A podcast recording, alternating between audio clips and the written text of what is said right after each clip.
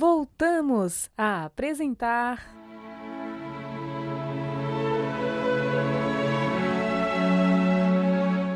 Lindos casos de Chico Xavier.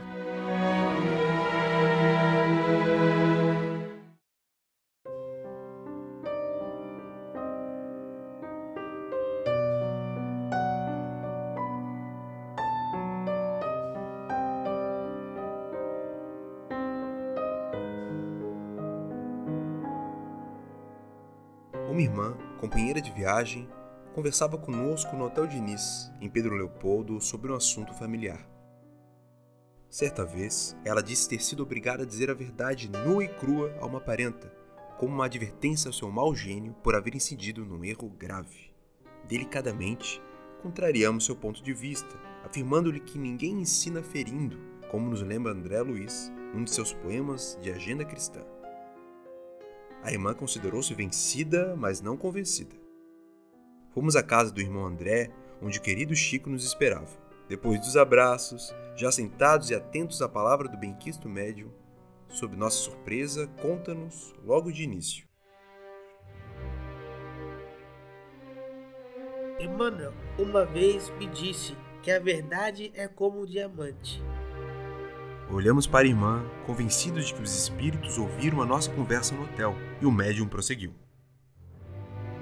Oferecemos o diamante a uma moça, e ela, com a pedra preciosa, transforma numa joia de realce a sua beleza. Oferecemos o mesmo diamante a um pobre irmão enfermo, e ele, satisfeito, troca por dinheiro, com quem compra alimento e remédio. Mas, numa hora de descontrole moral, jogando a face de alguém. Esse alguém todo se envergonha e envia-nos um olhar cheio de vingança e de ódio. Então, a verdade deve ser dosada, não deve ser dita nua e crua, senão, ao invés de bem, fará mal.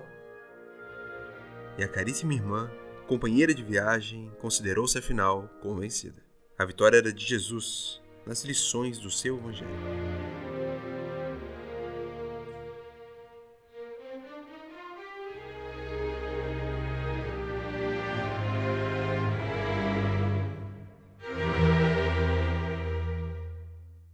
A imprensa belo-horizontina noticiara, com alarde, que um prédio de dez andares, depois de pronto para as pessoas morarem, inclinara-se visivelmente.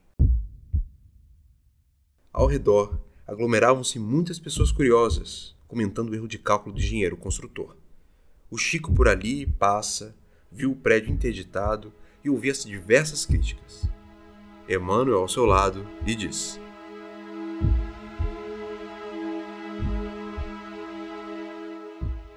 Chico, veja e medite. Por um erro de cálculo, perde-se um prédio de dez andares.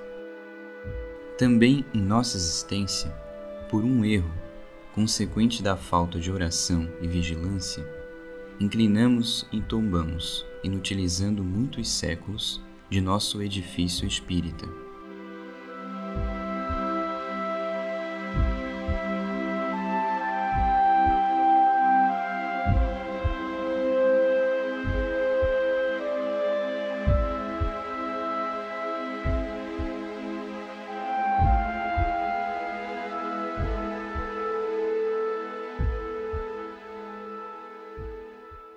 Um irmão, que fumava cem cigarros por dia, pediu um conselho ao espírito Emmanuel sobre o hábito pernicioso a que se entregava.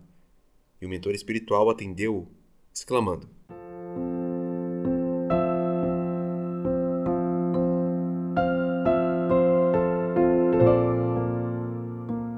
Melhoremos a nós mesmos, meu filho. Eu desejava um conselho mais direto. Fume menos. Ora essa, que desejo é uma resposta positiva. Entre fumar e não fumar, é melhor não fumar. Entretanto, se você pretende fazer alguma coisa pior, continue fumando.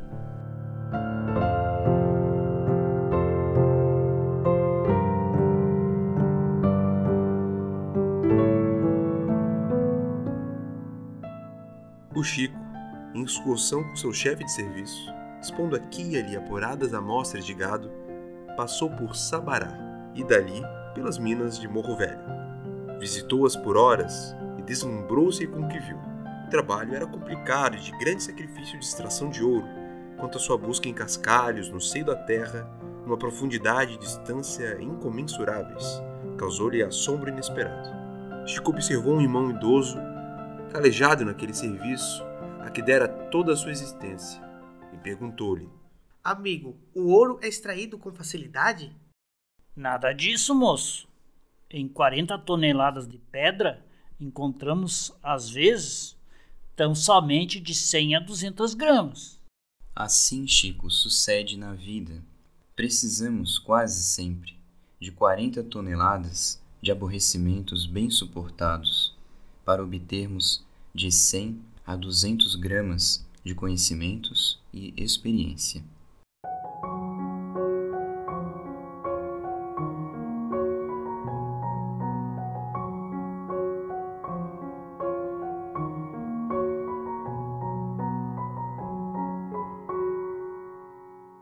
Na sua profissão de serventuário público, o Chico, certa vez, foi visitar um companheiro que residia alguns quilômetros além de Pedro Leopoldo. Companheiro recebe com duas pedras na mão, o xinga pra valer e quando Chico tenta responder delicadamente, Emmanuel intervém, dizendo-lhe: Não diga nada, exemplifique a própria fé, suportando-lhe a injustiça e os desabafos. Ele sofre do fígado e há dias que vem sentindo cólicas hepáticas. Não revide a insultos e exacerbações. Ele precisa exteriorizar os venenos que lhe estão na alma e no corpo, e você de polir-se, apurar-se e retratar-se, silenciando. E com um sorriso doce, o bondoso mentor rematou o assunto com esta pergunta: Ademais, que seria da pedra sem o martelo?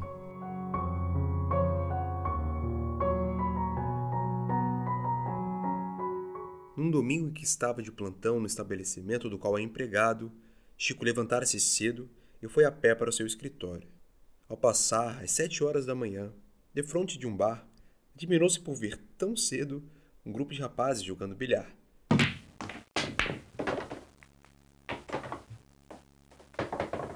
Na hora do almoço, os mesmos rapazes jogavam bilhar.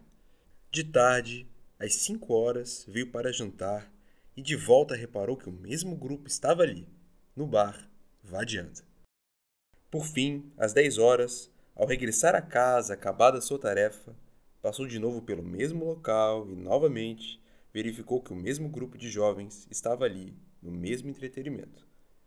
Exclamou consigo mesmo: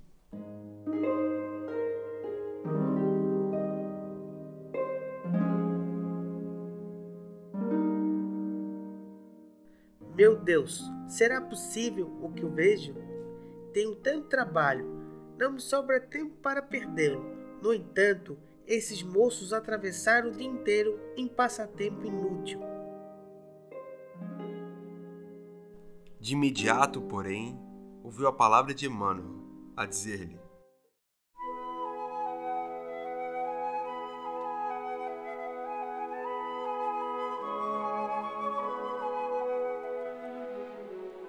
O bilhar também é uma criação de Deus. Detém os espíritos para que não sigam o caminho das trevas. Enquanto estes jovens se divertem, não mentalizam crimes, não aumentam as próprias faltas e nem dão acesso aos pensamentos tenebrosos dos espíritos cristalizados na delinquência. Aprendamos desse modo a respeitar a bondade de Deus.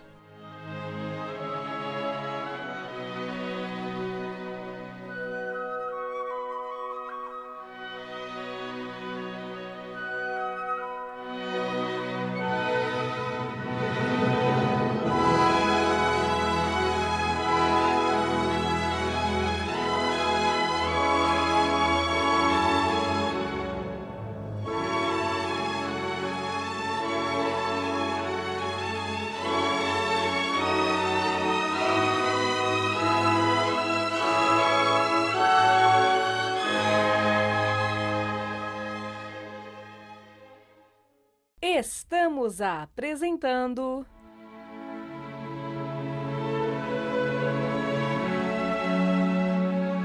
Lindos Casos de Chico Xavier.